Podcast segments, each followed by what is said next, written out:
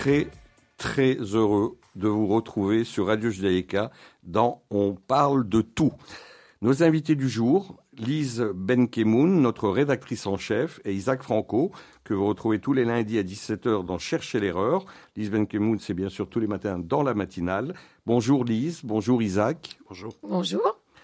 Alors, on va commencer par vous Lise. Euh, vous avez écrit un livre, on en a déjà beaucoup parlé, euh, mais là aujourd'hui, on est vraiment dans le vif du sujet, puisque on rappellera dans cette émission que vous signez euh, des dédicaces ce soir à, à 18 heures, 18 heures jusqu'à 19 heures euh, chez Filigrane, avenue des Arts. Vous avez écrit un livre super heureux. Grâce aux super-héros. Je savais que vous n'allez pas me laisser parler. je, savais que ça va être l'interview la plus difficile. D'abord parce que je reviens après euh, de quelques années, enfin non, deux ans, on va dire, d'absence, mais qu'en plus, face à vous, ça va être compliqué. Mais au contraire, je suis ravie d'être votre invité. Alors, je répète, hein, vous avez écrit un livre super heureux grâce aux super-héros chez Opportune Édition. Euh, le bonheur selon Spider-Man, Batman et Wonder Woman. Donc on, on sait un peu qui sont Spider-Man et Batman, on les connaît, mais c'est qui Wonder Woman? Oh non, Maurice, quand même. Vous connaissez pas Wonder Woman Vous voulez que je vous dise Je connais même pas ni Spider-Man ni Batman. D'accord. Bon, je suis sûre que si je vous montre les logos, vous les connaissez. Oui, bien sûr. J'exagère un petit peu. Et je suis même sûre que depuis le temps qu'il y a des films Superman et Batman, ça vous dit quelque chose. Oui, c'est vrai. Moi, je suis fan de super-héros. Euh, nos auditeurs le savent euh, depuis euh, depuis mon enfance. Lesquels super-héros, d'ailleurs, sur Radio Judaïka ont un vrai lien, très honnêtement, car tous les créateurs ou presque de tous ces héros étaient tous des émigrés juifs euh, qui sont arrivés mm. aux États-Unis, dans le quartier euh, de New York, etc. Donc, on retrouve aussi, en, côté juif, pour ceux que ça intéresse, beaucoup de choses dans les super-héros, notamment de la philosophie juive en général, euh, consciemment ou inconsciemment d'ailleurs de la part des euh, de la part des auteurs. Bref, c'était pas à ce côté-là que je m'intéressais cette fois-ci, même si ça m'intéresse également. Et donc, j'avais fait une conférence pendant le Covid sur le sujet des secrets du bonheur des super-héros. Et voilà, c'était le plan de mon livre. Et donc après, je l'ai écrit assez facilement. Et il est sorti là il y a un peu moins de deux semaines et je suis ravie d'être en dédicace à Bruxelles aujourd'hui pour vous le présenter. Combien de temps on met pour écrire? C'est votre premier livre? Ouais, c'est mon premier livre. Combien de temps on met pour écrire euh, euh, ben, J'ai mis, euh, en fait, j'ai mis quatre mois la première fois. Après, j'ai eu une petite pause, j'ai trouvé un éditeur. Mon éditrice m'a posé des questions, demandé des sources, notamment sur toutes les études sur le cerveau, etc., que je cite sur le bonheur dans le livre. Et, euh, et après, bah, j'ai remis quatre mois à re-relire et à, et à un truc parce que bon, il fait quand même 400 pages. C'est vrai mm. que le sujet, il est mm. sympathique. Mais en vrai, moi, j'ai fait des études de philo, donc c'est quand même un truc un peu sérieux aussi, même si, euh, parce que je pense que le bonheur, de toute façon, c'est quelque mm. chose de sérieux, en vrai, dans la vie et que c'est un. Le bonheur, l'amour, et tous ces sentiments. on va prendre que les bons. Aujourd'hui, on va essayer de prendre que les bons euh, sentiments. Dans toute cette question, tout ça, c'était pour voir si vous consacrez quand même à suffisamment de temps à la radio. À, la radio. Ouais, je vous rassure, Maurice, j'avais fini le bouquin avant de commencer sur Radio Judaïka.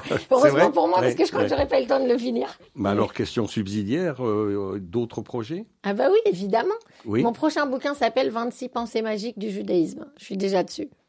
Et on va parler de, ça va être sur quoi? Même si vous venez de le dire quand même déjà dans le titre, mais sinon. Ben, ça va être justement le judaïsme et l'amour, le judaïsme et l'argent, le judaïsme et la famille, le judaïsme et la communauté, voilà.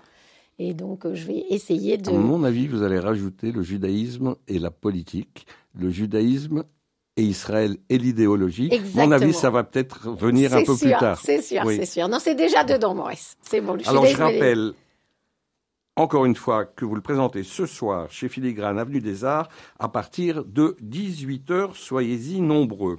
Alors, Lise, c'est quoi euh, la journée et l'avant-journée d'une rédactrice en chef sur Radio Judaïka alors, je ne sais pas s'il y a une avant-journée ou une journée, parce que je pense que quand on fait Tout ça pour dire parce que je pense que vous travaillez beaucoup. Oui, ça c'est sûr. Mais c'est pour ça que j'allais dire, je pense que c'est c'est c'est une passion. C'est évident que c'est un métier, mais c'est d'abord une passion. Et donc en fait, c'est pas une avant-journée ou une journée, c'est un 24-24 d'un cerveau qui fonctionne euh, en, mode qu'est-ce qu'on va faire pour la radio? Hmm. Et après ça, je pense que c'est le cas de, de beaucoup de journalistes et, euh, et particulièrement quand on fait une matinale, parce qu'en en fait, donc effectivement, on se réveille très tôt.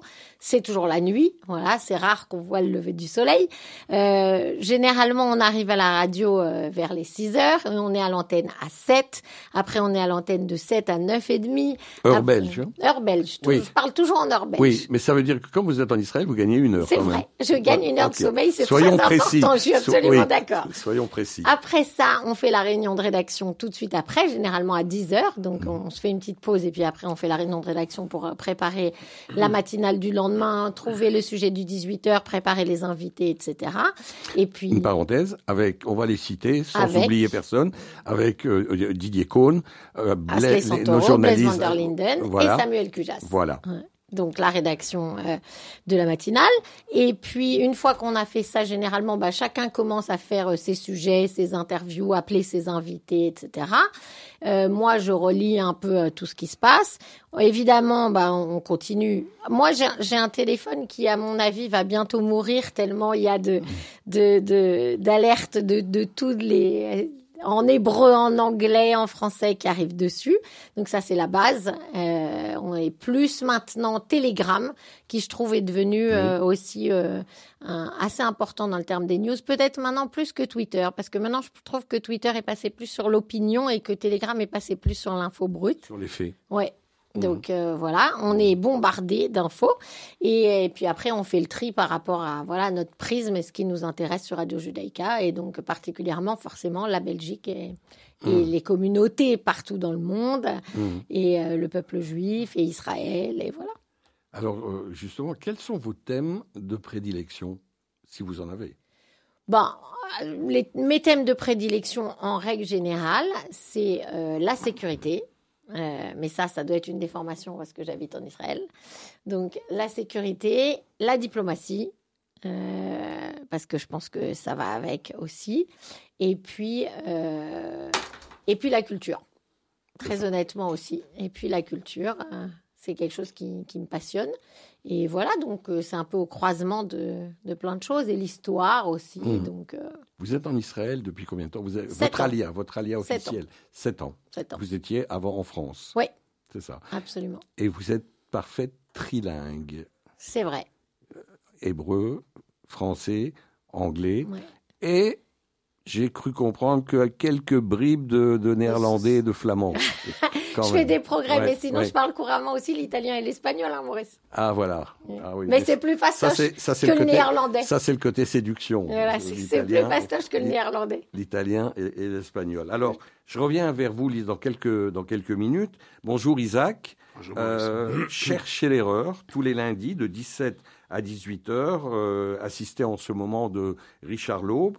On vient de fêter les 20 ans de votre émission qui existe depuis euh, le 3 janvier euh, 2000, euh, 2003. Euh, pour celles et ceux, euh, ils sont très rares, qui ne la connaissent pas, c'est quoi le thème général, le canevas de chercher l'erreur? Oh, c'est la mise en perspective de l'actualité. C'est donner du sens aux, aux faits politiques. Le fait politique, il est brut, comme le disait Lise, il faut l'analyser, il faut le mettre en perspective. Il faut prendre un peu de distance par rapport au fait pour voir s'il est signifiant ou pas signifiant. Il y a certains faits divers qui paraissent insignifiants ou de peu d'importance qui en réalité sont très révélateurs. Et donc, il s'agit de remettre tout ça en perspective avec une attention particulière à tout ce qui touche naturellement à- au peuple juif, leur communauté euh, dans le monde, euh, Israël. C'est une préoccupation et un intérêt euh, majeur dans, dans l'émission. Et également euh, tous les pays qui ont une influence importante sur euh, la vie et le devenir d'Israël, c'est-à-dire et avant tout les États-Unis. Des faits, vous venez de le dire, des faits, seulement des faits? Vous savez, nous sommes des, nous sommes des hommes, Richard et moi, donc euh, nous sommes porteurs d'une Merci de, de expérience. préciser ça parce que justement, Oui, non, mais c'est on, on important nous avait posé aujourd'hui. la hein. question. Oui, mais c'est important aujourd'hui. Donc, Aujourd'hui, euh, on pose la question qu'est-ce Oui. que c'est qu'une femme? On a beaucoup de mal à répondre. Bon, Oui. mais, euh, j'affirme avec force que Richard et moi sommes deux hommes, avec toute notre sensibilité, notre expérience, notre vécu, notre regard sur le monde, notre Mm. rapport au monde, ça fabrique naturellement une part de subjectivité. On essaye de limiter celle-ci. Justement, pour quelle est la part de subjectivité par rapport Oh, mon à- Dieu. à- aux, aux- aux faits C'est difficile de quantifier cela, euh, de donner un pourcentage. En tout cas, en ce qui vous concerne, vous vous connaissez. Moi, je pense depuis maintenant quelques vingtaines d'années que cette oui, Je pense que euh, je, je, je, pense que j'ai un souci constant de rester fidèle à, aux faits, de ne pas déborder du fait, de lui donner mon interprétation personnelle, mais en respectant l'opinion de ceux qui nous écoutent ou qui nous voient et qui peuvent ne pas partager cette opinion. C'est-à-dire que quand on exprime une opinion, elle est nécessairement subjective. Elle est née, comme je le disais, du rapport au monde, de notre expérience, de notre sensibilité, de ce, que vous voulez. Mais en même temps, euh, il faut toujours avoir à l'esprit que vous avez en face de vous, même si on ne le voit pas, quelqu'un qui peut ne pas partager votre opinion. Et donc il faut respecter celle-ci. Et il faut laisser entendre quelque chose qui n'est peut-être pas de votre sensibilité, mais qui est de celle de l'auteur, de, l'auditeur, euh, pour faire entendre toutes les, euh, toutes les opinions possibles au sujet d'un même fait. Donc mmh. restez le plus mmh. objectif possible. pour répondre à votre question, mmh. je dirais 80-20. 80, 80 euh, quoi De faits Oui, bien sûr, et 20% de subjectivité. Encore une fois, mais même ces subjectivités, nous l'exprimons, et je parle pour Richard ici tout à fait à l'aise, euh, nous l'exprimons de façon respectueuse. Je pense que c'est la base, d'ailleurs, l'émission d'hier, nous l'avons terminée sur ce mot-là, puisqu'on s'intéressait particulièrement aux faits politiques d'Israël, celui qui mmh. a mmh. déchiré Israël pendant trois mois et qui vraisemblablement continuera d'ailleurs de le déchirer les mois prochains. Mmh. Euh, nous avons terminé par, par le mot respect. Et malheureusement, c'est quelque chose qui euh, semble de plus en plus difficile à trouver, pas seulement du reste euh, en Israël, mais dans toutes les démocraties qui sont de plus en plus écartelées entre des opinions qui, euh, qui sont presque irréductibles. pour vous, c'est obligé et c'est indissociable, c'est de de relater, parce que il y a différents types de journalistes. Elise, vous allez pouvoir me, me confirmer ça ou pas. Euh, y a, il y a, vous prenez la nouvelle, Reuters ou, ou, ou, autre chose, vous la donnez, au revoir et merci. Ce sont les flashs de, ce sont les flashs pratiquement dans toutes les maisons de, de radio et de télévision. Euh, et puis il y a les gens qui ne donnent pas la nouvelle, mais qui font tout de suite de, de, des commentaires, des analyses politiques, avec des, des opinions. Et vous, vous êtes entre les deux? Non. Euh, je dirais, euh, regardez, comme c'est difficile de faire la, part des choses, lorsque vous dites Judée-Samarie, euh, vous exprimez un fait, mais vous l'interprétez également. Lorsque hmm. vous vous empêchez... Vous êtes sûr qu'on l'interprète, non Bien sûr, parce que... C'est un fait quand même. Oui, c'est un fait. Mais en même temps, c'est un fait qui va à, contre-courant de ce qui se dit aujourd'hui. Aujourd'hui, il est clairement entendu que ah la, Judée-Samarie s'appelle Cisjordanie pour euh, le mainstream média et d'ailleurs pour le public également. Quand nous disons Judée-Samarie, nous, euh, nous soulignons déjà eh bien, une interprétation. Lorsque nous disons... Oui, mais ça c'est toute la vie, c'est pour C'est exactement ce que je voulais dire. ça veut dire que c'est difficile de faire la part des choses entre l'objectivité et la subjectivité. Il y a l'expression juif et puis il y a l'expression israélite. Euh, lorsque nous disons les quartiers orientaux de Jérusalem et pas Jérusalem-Est, nous soulignons par là qu'il n'existe pas de ville qui s'appelle mm. Jérusalem-Est, mais qui a des quartiers à l'est de Jérusalem. C'est pas du tout la même chose, mm. voyez-vous.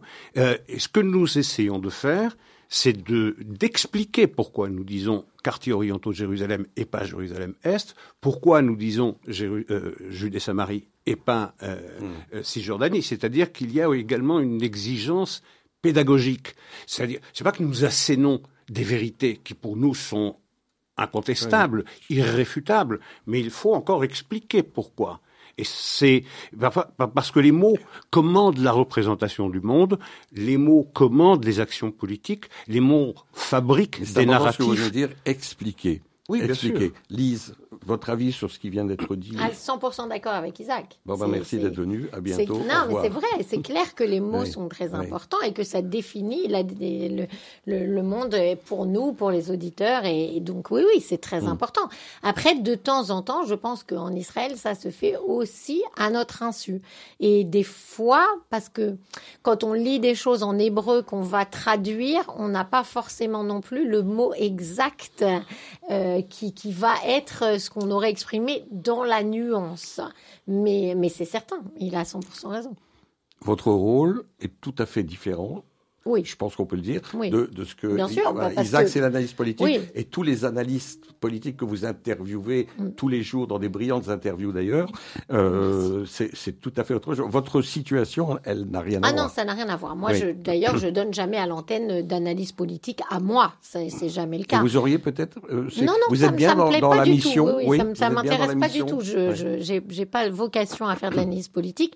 Par contre, c'est vrai que j'ai une passion pour l'interview, ça c'est certain, Mhm. et c'est une passion qui remonte à très très longtemps. J'adore interviewer des gens, et je pense comme Isaac que ça permet de, de construire une image différente aussi, parce que forcément, comme on s'oblige à interviewer des gens qui sont des deux côtés, alors certains arguments de l'un vous touchent peut-être plus que l'autre, et par rapport à ça, vous vous euh, vous faites un- une part des choses, on va dire entre les deux, et dans tous les dans dans, dans tous les secteurs. C'est vrai que c'est quelque chose qui m'intéresse énormément, et j'aime bien poser des questions, et parfois des questions qui dérangent, c'est vrai, mais comme souvent je le fais avec le sourire, ça passe mieux. Euh, on va voilà, aborder quelques sujets. On ne pourra pas tout aborder. On Mm. n'aura pas le temps. Il y en a tellement aujourd'hui. Mais euh, on va commencer par Israël et l'idéologie. Est-ce que si on repense à. On va pas aller jusqu'à Weizmann et compagnie, mais si on repense à Ben Gurion, si on repense à, à Menachem Begin, si on repense à Golda Meir, à, à, à Pérez, à Rabin, euh, est-ce que, euh, et tout ce qui va avec d'ailleurs, est-ce qu'aujourd'hui, Israël n'est pas en train de perdre cette idéologie? On a toujours dit qu'Israël devenait un pays comme les autres, mais est-ce que là, Israël ne devient pas dangereusement comme tous les autres pays? Ou bien l'idéologie juive, l'idéologie israélienne va quand même perpétuer? Moi, je suis une On commence par Lise, irréductible. euh, Isaac bien sûr. Moi, je suis une irréductible optimiste, donc j'ai pas du tout l'impression qu'on est en train de perdre la vision. Je pense qu'on fait avec un Israël du 21e siècle et qui a des contraintes différentes.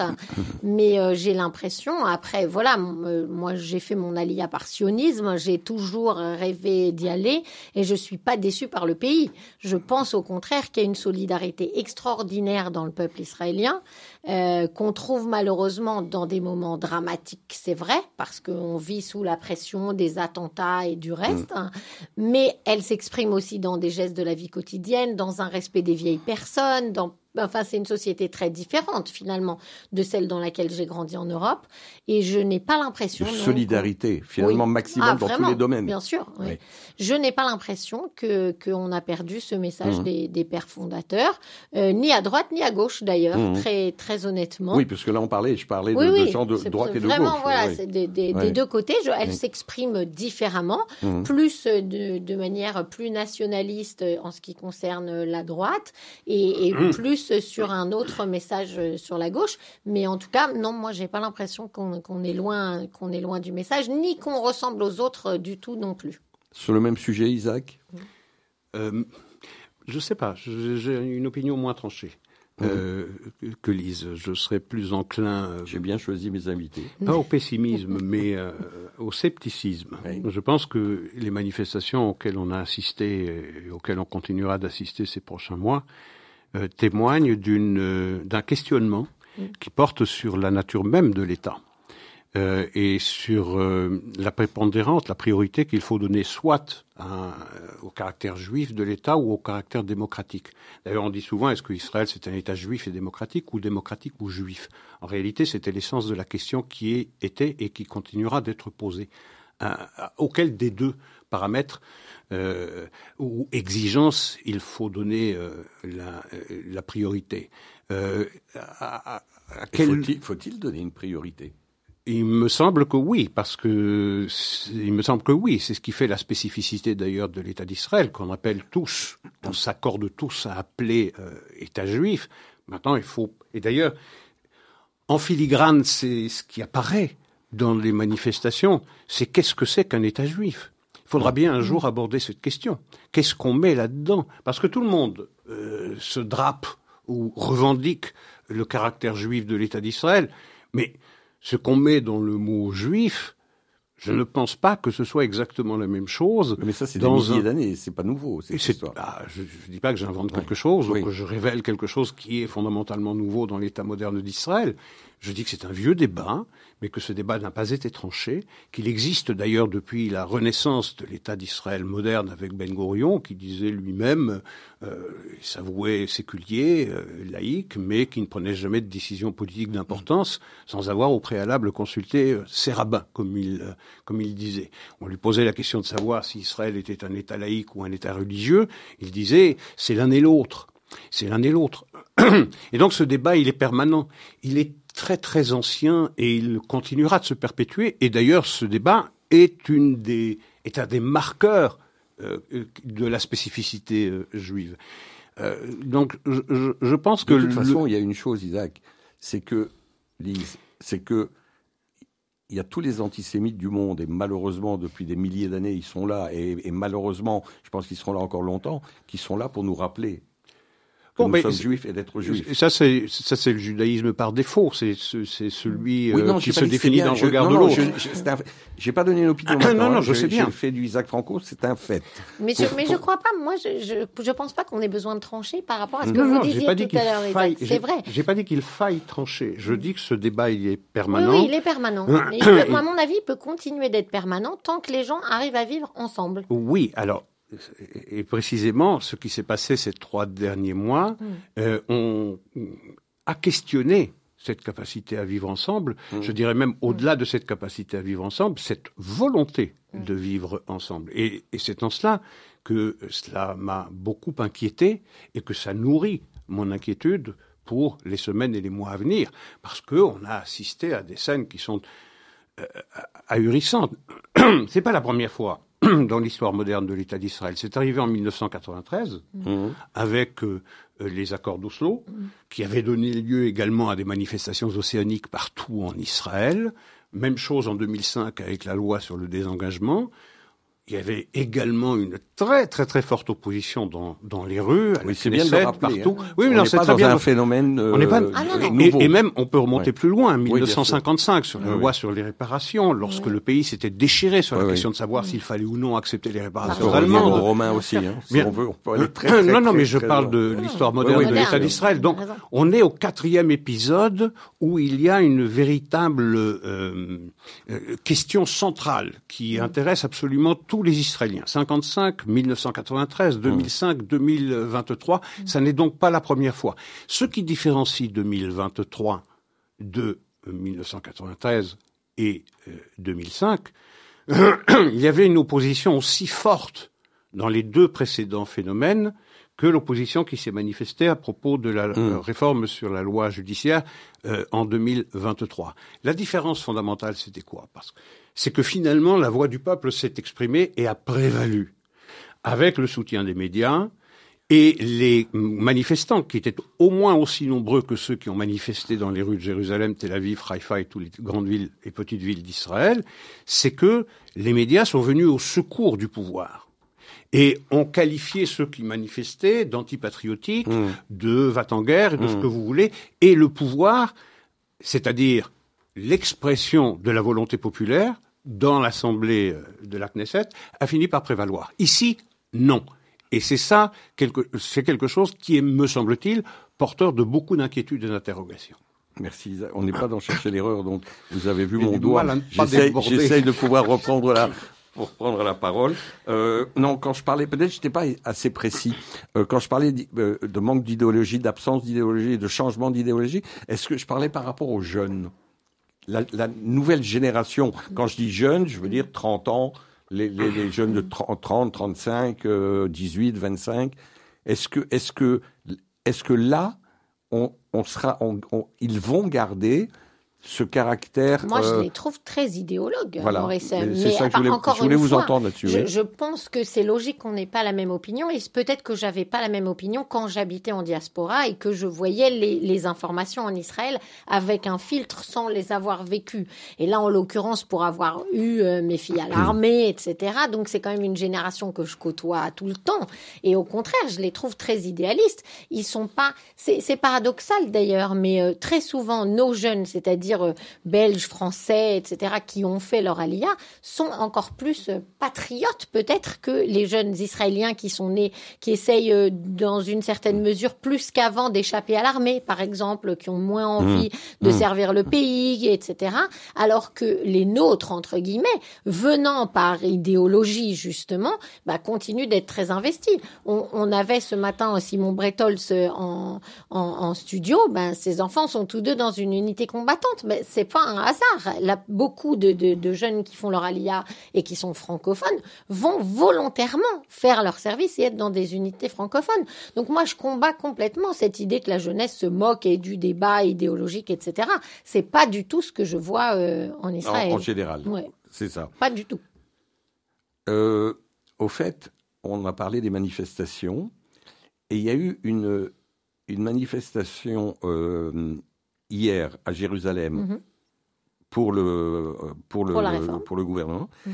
et vous avez dit deux trois fois dans dans vos interventions vous avez parlé de contre-manifestation. Mhm. Alors sur le plan journalistique, pourquoi dire c'est une contre-manifestation. Pourquoi ne pas dire il y a une manifestation de, de, de la droite? Est-ce que c'est Parce qu'ils se sont présentés journalistiquement, comme ça. journalistiquement, est-ce que c'est important Parce que c'est et- eux qui se sont présentés comme ça. C'est-à-dire que toutes les manifestations qui ont lieu depuis 12 semaines sont Oui. contre la réforme.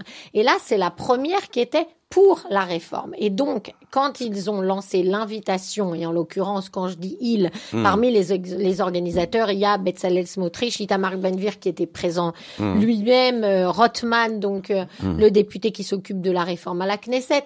Donc, ils ont dit, il faut organiser une contre-manifestation contre la manifestation qui existait déjà, qui était prévue à l'avance. Et eux, ils se sont en fait organisés très rapidement, hier, à C'est partir comme de sur la 16 pension heures. des retraites en France, Oui. les manifestations, et Mm. si euh, la majorité silencieuse d'un seul coup décide d'aller faire, Mm. euh, elle- ça sera une contre-manifestation. Maintenant, C'est si ça continue sur le long terme, parce que là, c'est- c'était la première, Oui, donc oui, c'est pour ça ils se sont mis en face de, de manifestations qui existent déjà depuis des semaines, et là, c'était la première. S'ils continuent, bah alors oui, on pourra dire manifestation pour et manifestation contre, mais là, c'était objectivement de leur part un statement, si j'ose dire, d'être hier soir après même le fait que Benjamin Netanyahu ait mis en pause cette, euh, cette réforme judiciaire qui, euh, qui déchire le pays, euh, de, de dire il faut qu'on soit là pour dire qu'il y a une grande partie du peuple qui la soutient. Et c'est vrai que c'était impressionnant puisqu'il y a eu plus de 150 000 personnes. On est dans, on parle de tout avec Lise Benkemoun et Isaac Franco.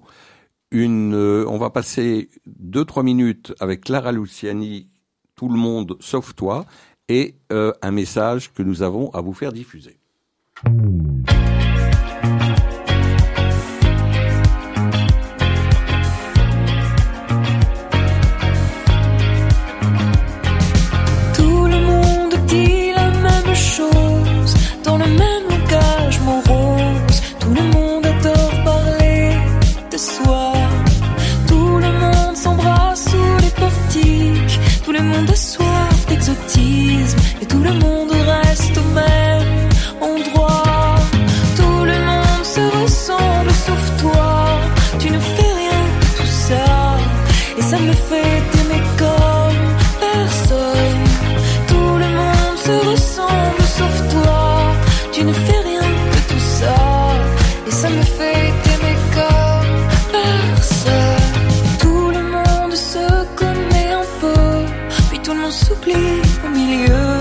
D'une vie sans histoire et sans feu.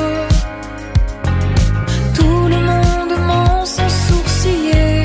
Tout le monde emporte ses secrets. Dans la tombe,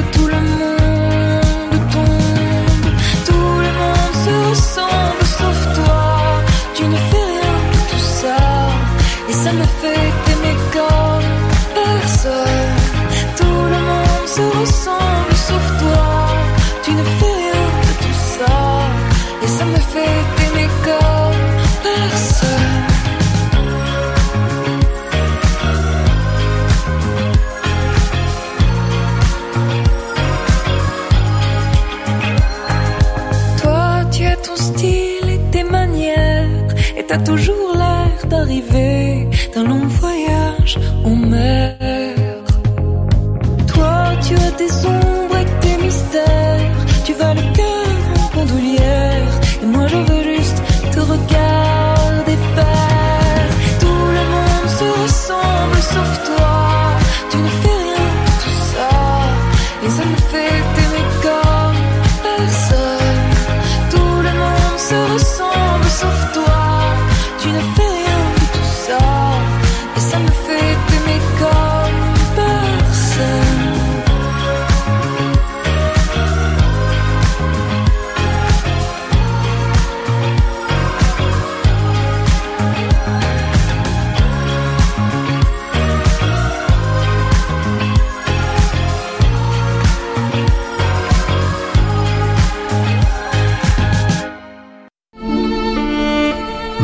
Organisateur de Yom HaShoah 2023 vous prie d'assister à la cérémonie commémorative qui se tiendra au mémorial aux martyrs juifs de Belgique à Anderlecht le mardi 18 avril à 18h précise.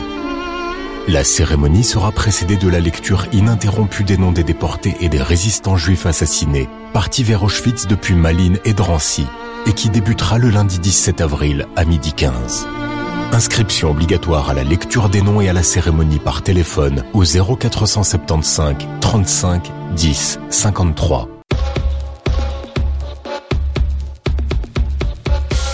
Émission spéciale, euh, bien entendu, euh, à l'occasion de, de Yom HaShoah euh, sur Radio Judaïka, notamment dans la matinale, mais dans le reste de la journée, comme il y aura une émission spéciale pour Yom HaZikaron, et comme nous serons très heureux euh, de fêter les 75 ans d'Israël avec un Yom HaTzmaut sur nos ondes qui sera extraordinaire.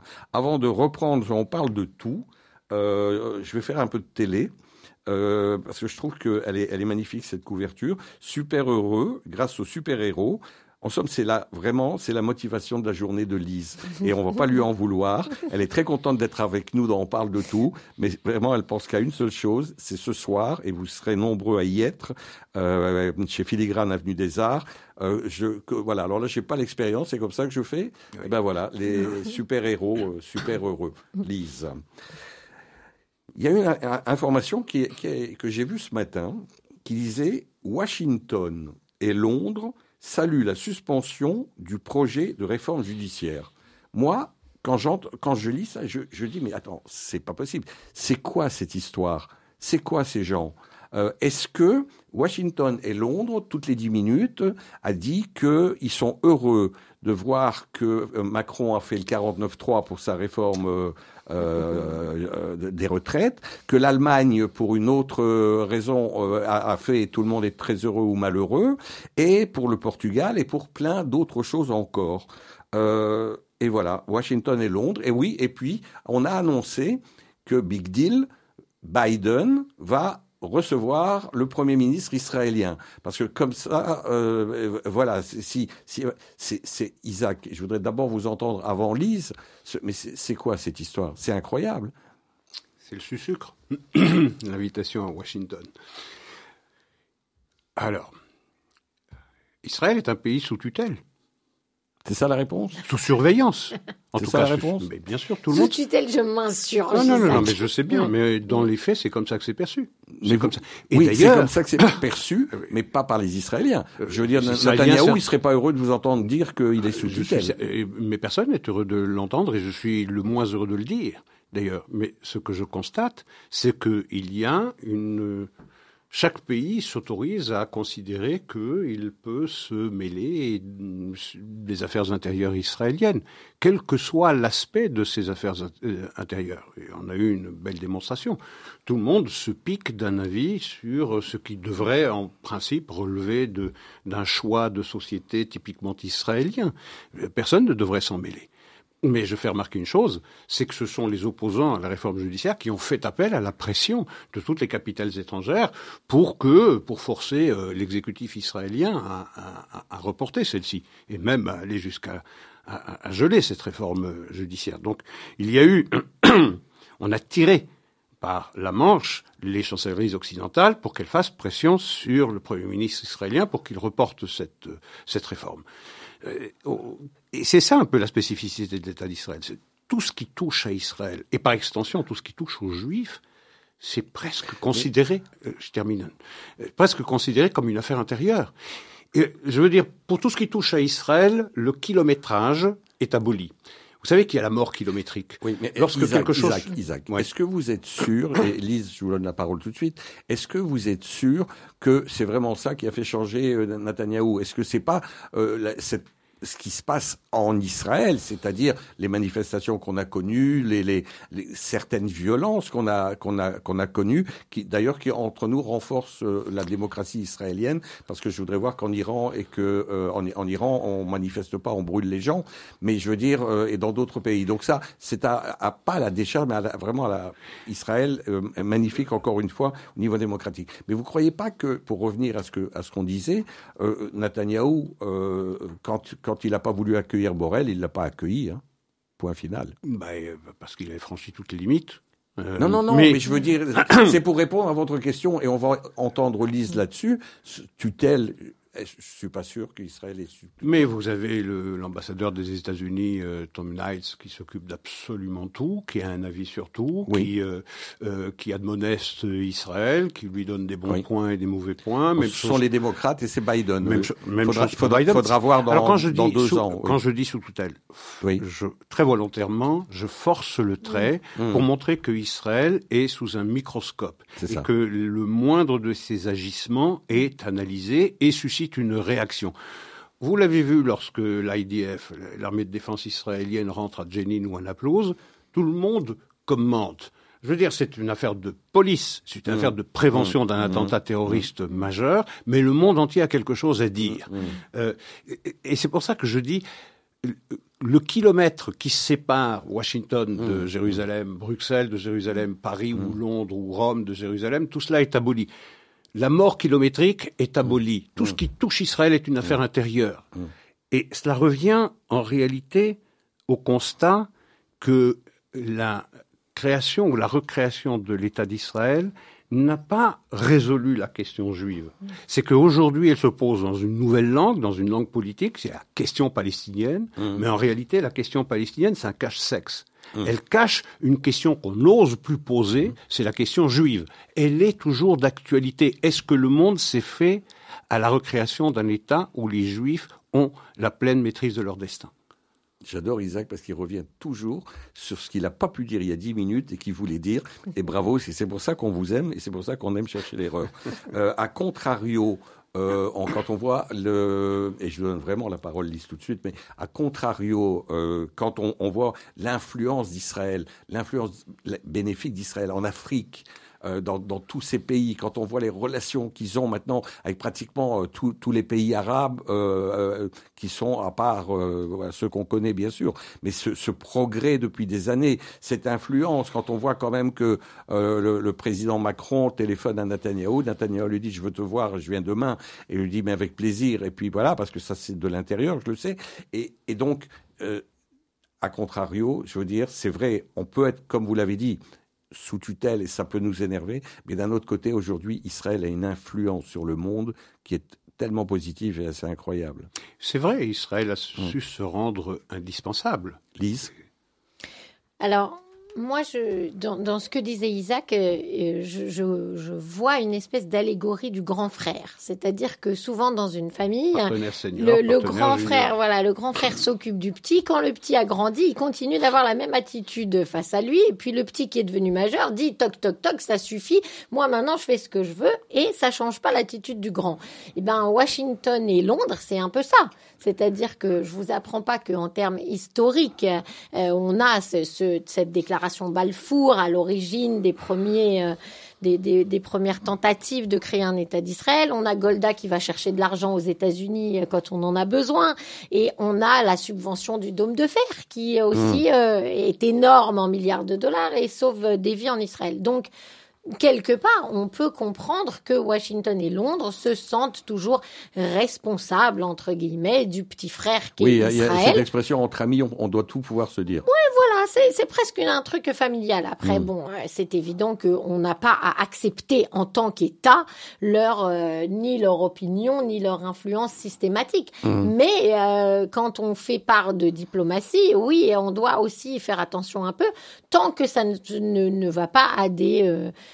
à des limites qu'on estime euh, pas devoir franchir. Notamment, l'ONU passe son temps à n'avoir plus aucune crédibilité par rapport à ça, parce que leurs positions n'ont plus jamais aucune aucune objectivité. Mais là où je suis d'accord avec Isaac, c'est que c'est vrai que cette question palestinienne, elle cache une non-résolution de ce truc-là. Étant persuadés qu'ils ont participé, euh, voulu et subventionné cet État d'Israël neuf qui existe maintenant, il devrait leur convenir et rentrer dans les, les, les cases qu'ils auraient bien voulu qu'il soit. Et ça n'est pas le cas. Et heureusement, d'ailleurs, parce que là encore, je vois pas pourquoi la destinée du peuple juif euh, serait, euh, serait décidée à Washington, à Londres ou à Paris. Concernant le problème palestinien, avec euh, avec quand même une, une, petite nuance et une, une différence, c'est que euh, les hôpitaux euh, israéliens sont ouverts euh, aux Palestiniens à Ramallah et n'importe où, euh, même à Gaza, quand, quand, quand il y a des gens très malades qui doivent se faire opérer. Et, il y a eu encore plein d'autres exemples comme ça. Et j'ai oublié pourquoi j'étais en train de vous dire ça, mais ça va me revenir. Euh, voilà, non, ça, voilà, ça va me revenir. C'est le nouveau, on parle de tout. Mais le, le, fait est, le fait est qu'on soit partenaire avec les gens ou qu'on ait une influence, c'est réel au sens où avec l'Europe, par exemple, aussi, la relation avec Israël est conflictuelle. Mais ça n'empêche pas que les la coopérations, la vieille, la Europe, Europe pas, oui. mais que les, mais que les coopérations euh, bilatérales, que ça soit euh, dans l'éducation, dans la technologie, dans beaucoup de trucs, permettent de faire quand même avancer beaucoup les choses. Mmh. Oui, je voulais dire que le, voilà, ça, ça m'est revenu, c'est que finalement le problème palestinien, euh, je suis pas sûr que ce sont les Israéliens qui sont responsables du problème palestinien. Euh, quand on voit que on a mis des Palestiniens dans des mmh. camps au Liban et, et, dans des camps au Liban et, en Jordanie depuis des dizaines d'années, euh, quand on, on, voit que finalement ce problème n'intéresse personne, sauf sur un discours qui veut rien dire d'un État arabe ou d'un autre. Euh, voilà, donc tout ça c'est aussi tellement euh, tellement ambigu. On va euh, parce qu'on arrive. Oh, oui, on a encore quand même une vingtaine de minutes. Oui, ah, j'aime bien quand il lève le doigt. Isaac. Oui, je peux faire un petit commentaire. Isaac. Euh, c'est certain qu'il y a un partenaire junior et un partenaire euh, senior. Il y a la masse critique des États-Unis qui est encore, pour combien de temps je, je l'ignore, mm. la première puissance mondiale. Et puis vous avez euh, le petit Israël qui, euh, malgré sa puissance militaire, technologique et tout ce que vous économique. voulez, reste un, économique également, reste un partenaire junior. Il n'en reste pas moins que si effectivement Israël bénéficie de, de budgets considérables, 3,8 milliards mm. de dollars euh, depuis 2016 jusqu'à 2026. Euh, J'ouvre vite une parenthèse, dans trois ans c'est fini, et donc il faudra renouer cela, mm. il faudra relancer des négociations avec le Congrès pour étendre cette, euh, cette aide votera. financière, qui les votera probablement. Nous verrons probablement, euh, parce que les humeurs tournent dans le Mm. Parti démocrate américain, mais euh, si effectivement Israël est le récipiendaire d'une aide américaine financière, ben, je veux dire, l'aide que fournit Israël euh, aux États-Unis, elle est considérable aussi, même si elle ne se chiffre pas nécessairement en monnaie sonnante et trébuchante, mais le, le, le fait qu'Israël ait un véritable porte-avions occidental dans une des zones les plus turbulentes, mmh. les plus conflictuelles qu'il y a sur la planète, c'est un apport considérable pour la politique étrangère américaine et une assurance mmh. vie qui est considérable et, et qui, qui n'a pas de prix. Et donc, ça devrait rééquilibrer les deux, les, les, les, les deux rapports, je, je, pense. On va changer de et sujet. Je, et, et va... je voulais dire, vous savez, c'est vrai que il y a des relations entre Macron, entre Olaf Scholz, entre Mogherini et Israël. Euh, c'est vrai que euh, Israël peut parler avec toutes ces autorités politiques, en particulier dans les chancelleries euh, européennes. Mais on a tellement appris dans les médias mainstream à donner toutes les raisons au public d'apprendre à détester Israël qu'aujourd'hui on parle à Israël en s'en cachant presque. Non mais regardez, c'est même plus terrible que ce que vous dites, parce que moi j'ai pas l'impression on a- que Macron on- s'est caché d'avoir reçu Netanyahou. non non pas du tout. que, euh, mais pas en avant. Non, pas du tout. Mais on, on- on va, plus- on va plus tout de loin que ce que Mm. vous êtes en train de dire, parce que euh, il y a eu un vote. Ce vote a donné un résultat. Euh, je pense qu'on peut être même satisfait que le gouvernement existe toujours et que il peut aller encore très loin en, en- en Israël. Ça, c'est une bonne nouvelle. Euh, Vous vous êtes plein souvent de, de devoir aller encore une fois aux urnes. Je pense que là, vous êtes, on, on est, un, on est un peu tranquille. On n'est Euh, pas mais- sûr de mais- pas y aller, mais- Maurice. On est, non, on n'est jamais sûr. On n'est jamais sûr, mais quand même, on peut, on peut, on peut y penser un petit peu. Euh, mais est-ce que, voilà, est-ce qu'on les, les, les Français ont arrêté et ont fait tout un scandale quand le, le gouvernement italien a changé et que c'est Madame Moghe- euh, Meloni. Voilà, qui est arrivée au pouvoir. Euh, si demain, ce qui risque d'arriver, Marine Le Pen arrive comme présidente, euh, je suis pas sûr que tous les pays d'Europe et tout ça ne pourront pas pouvoir la recevoir. Encore une fois, Israël, un parti qui a quand même obtenu 16, 14 à 16 voix. Alors on est d'accord, pas d'accord. Ça c'est un autre problème. Ça c'est la démocratie israélienne justement. Mais quand on, parle du ministre des Finances et de, l'autre ministre de, la police, euh, c'est incroyable ce, ce, cette énergie dépensée pour euh, en, en insulte. On ne va pas le recevoir. On supprime. Voilà, encore une fois, deux poids, deux mesures. Ça pose la question de la démocratie. brièvement. Pour la première fois, je dis brièvement dans cette émission, mais là, je suis obligé de vous le dire malheureusement. Ça pose la question de la démocratie post-démocratie. Euh, mmh. qui, qui, qui dirige?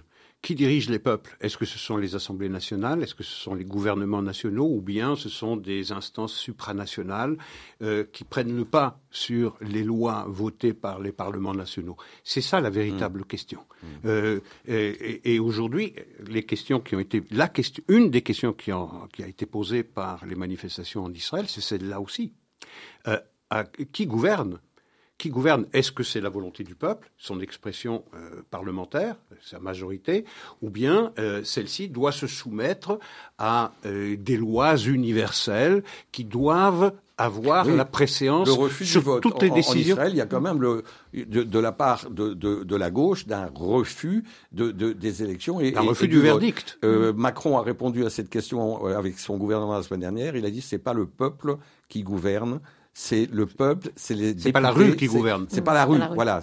oui, oui, le peuple, c'est l'Assemblée nationale, ce sont les députés. Mais avec la, différence que en France, la Constitution est d'une clarté absolue, ce qui n'est pas tout à fait le cas de ce qu'on a en Israël. On a des lois fondamentales, certes, ça s'apparente à une Constitution, mais c'est pas non plus aussi clair que que ce qu'on a en France. Et puis il y a ce problème aussi de la proportionnelle intégrale qui n'est pas forcément facile en Israël, qui qui n'est pas forcément idéal, qui, qui d'ailleurs historiquement dans d'autres pays a fait des ravages aussi, même pendant la quatrième République française mmh. dans mmh. une certaine mesure.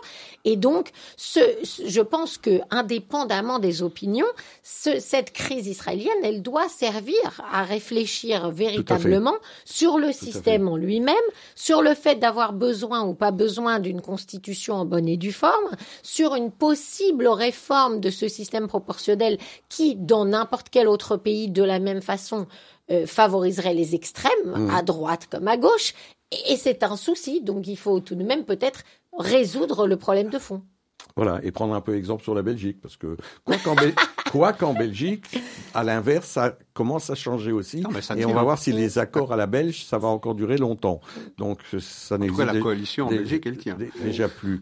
Euh, voilà, on, est presque euh, à la fin de notre notre émission. Euh, voilà, on va parler antisémitisme. Antisémitisme aujourd'hui, euh, est-ce que c'est pas plus anti-Israël que l'antisémitisme classique? Euh, bon, on a vu la présidente de l'Assemblée nationale, c'est horrible quelque part. Yael Braun-Pivet. Yael Braun-Pivet qui a été attaquée euh, pendant qu'elle était chez RTL il y a, il y a 48 heures. Euh, qui avait déjà reçu des messages antisémites quand elle était députée. Elle n'est pas la seule députée à en recevoir. Manuel Valls, qui n'est pas juif, en recevait aussi euh, pour son soutien euh, de si, Radio aurait existé depuis 3000 ans, ça fait 3000 ans qu'on en aurait parlé sur nos ondes. Mm. Mais euh, qu'est-ce que les politiques ne font pas qu'ils devraient faire?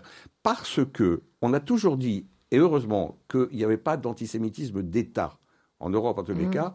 Mais quand on regarde de près certains pays et notre pays, la, Belgique, où ça commence à devenir limite quand certains ministres euh, se permettent de dire certaines choses euh, et des ministres bien placés. Donc, je veux dire, euh, Qu'est-ce que, qu'est-ce que Vous allez me répondre tous les deux parce que moi, je, je, je, ne connais pas suffisamment bien la Belgique pour en parler. Mais ce que je constate, c'est que en France, les incidents antisémites sont plus graves au sens où euh, il y a des gens qui meurent, ou c'est des, des, agressions physiques, ou mmh. c'est euh, en termes même de quantité plus fort. Mais en tant que Française, j'avais tout de même l'impression que les institutions étaient toujours derrière nous, que tous les gouvernements, quels qu'ils soient, ont toujours essayé de faire le maximum de lois et d'actions et de plans et de police et de tout ce qu'il veut pour que, que ça se passe le moins bien enfin le mieux possible, Mhm. euh, sans arriver à éradiquer, mais en tout cas avec une vraie volonté de se de combattre. Et depuis que je suis en Belgique, j'ai une impression, je vais me faire maudire, mais je vais dire un peu de mollesse face à ça ou de peur qui fait que même si les incidents ont l'air entre guillemets moins graves, hein, la réponse institutionnelle ici, elle me semble moins volontaire. Oui, euh, Isaac, en, Pour répondre à la première une partie. minute trente. Oui, j'y arriverai, je pense. Euh, pour répondre à la première partie de votre question, Oui. euh, je Israël a été créé pour protéger les Juifs. Aujourd'hui, Israël sert à les attaquer. Et donc, l'antisémitisme moderne se cache derrière l'antisionisme. D'ailleurs, le président. Macron l'avait, l'avait, l'avait énoncé de façon extrêmement claire, et c'est à mettre à son crédit. Il avait dit euh, l'antisémitisme, euh, l'antisionisme, Sionisme, pardon, c'est la nouvelle forme de, de euh, l'antisémitisme. Mais il y a, et ça c'est particulièrement inquiétant, pas seulement chez nous en Europe, c'est le cas également aux États-Unis, une sorte de banalisation, de normalisation de l'antisémitisme et de la parole antisémite. On le voit, bon, à l'extrême droite, dans euh, euh, cet, antisémitisme traditionnel euh, que l'on connaît et qui suscite heureusement une vigilance de tous les instants. Mais ce Oui. qu'on a du mal à se commander à faire, c'est à dénoncer ce nouvel antisémitisme, celui qui émane de populations euh, Qui est plus violent. qui sont elles-mêmes discriminées, Oui. qui sont elles-mêmes discriminées et qui, euh, lui, est beaucoup plus violent, beaucoup plus dangereux. Et celui-là, on refuse de le voir. Oui, comme la- une espèce de il y a repentance, il y a l'ultra-gauche, Oui. il y a, il y a il y a le, le, le, le- le- les- les- Cette les- alliance entre les islamistes et les, gauchistes. les- islamistes, euh, voilà, qui ne sont pas euh, tous les musulmans. On l'a souvent répété Non, non, sur Radio. Judaïka et on le répétera tout Mais le temps. celui-là, on ne veut Mais- pas le voir. Oui. Et le problème, c'est quoi? C'est que lorsque vous avez, et là, euh, Lise a raison évidemment, c'est que pour tout ce qui est des pouvoirs publics, l'action des pouvoirs publics ou la réaction des pouvoirs publics, elle est pratiquement impeccable. Je, à des nuances près, on peut souhaiter un peu plus, mais bon, dans l'ensemble, effectivement, les, euh, les gouvernements, euh, les institutions réagissent bien. Mais c'est en amont qu'il faut voir le problème. C'est les médias. C'est les médias qui, pratiquement tous les jours, instillent une, une espèce de, de, de, de bonne raison tous les jours de détester Israël. Et de, ce sont les médias, c'est pas seulement les médias, ce sont les médias, mais pas seulement les médias. Et, et à part ça, c'est Mais jouent ça un rôle considérable. c'est pour jouent ça un que rôle vous êtes bien considérable. d'écouter Radio Judaïka. Mais aux États-Unis, euh, Isaac, vous qui connaissez encore mieux que moi, aux États-Unis, la libération de la parole antisémite est, est atroce. Oui. Et elle n'est pas spécialement le fait non plus d'une alliance comme en Europe entre les ultra-gauchistes et Non, le... mais elle se recrute maintenant, par exemple, dans la population, euh, certaines franges de la population noire. Vous avez Louis Farrakhan, qui est le premier antisémite des États-Unis, vra- probablement le plus grand antisémite du monde occidental, que personne, à peu près en Europe, ne connaît. Merci Lise Ben Merci. Kemoun. Tous les matins à partir de 7 heures sur Radio Judaïka, l'application, le site. Il y a aujourd'hui, il n'y a plus aucune excuse qu'on soit à Toronto, en Israël, à Paris ou à Bruxelles de ne pas écouter Radio Judaïka. Merci Isaac Merci Franco, pour votre analyste politique. Et tous les lundis, cherchez l'erreur du 17 à 18 heures. N'oubliez pas que ce soir, à 18 heures, on se retrouve chez Filigrane pour faire connaissance physiquement de, avec, avec Lise. Elle est mauvaise cette expression que je viens de dire. Mais bon, vous avez compris ce que, vous avez compris ce que je voulais dire. Voilà, vous avez compris ce que je voulais dire. Les super heureux grâce aux super héros ce soir à 18h, Avenue des Arts, chez Filigrane. Euh, donc, je vous disais que c'est fini aujourd'hui pour euh, On parle de tout. Vous pouvez retrouver l'émission sur les réseaux sociaux, l'appli Radio Judaïka sur le 90.2. Merci beaucoup à Clément pour la réalisation technique de l'émission. Bonne semaine. On se retrouve très prochainement. Chak Pessar Sameach. Merci, Au revoir. avec sa mère.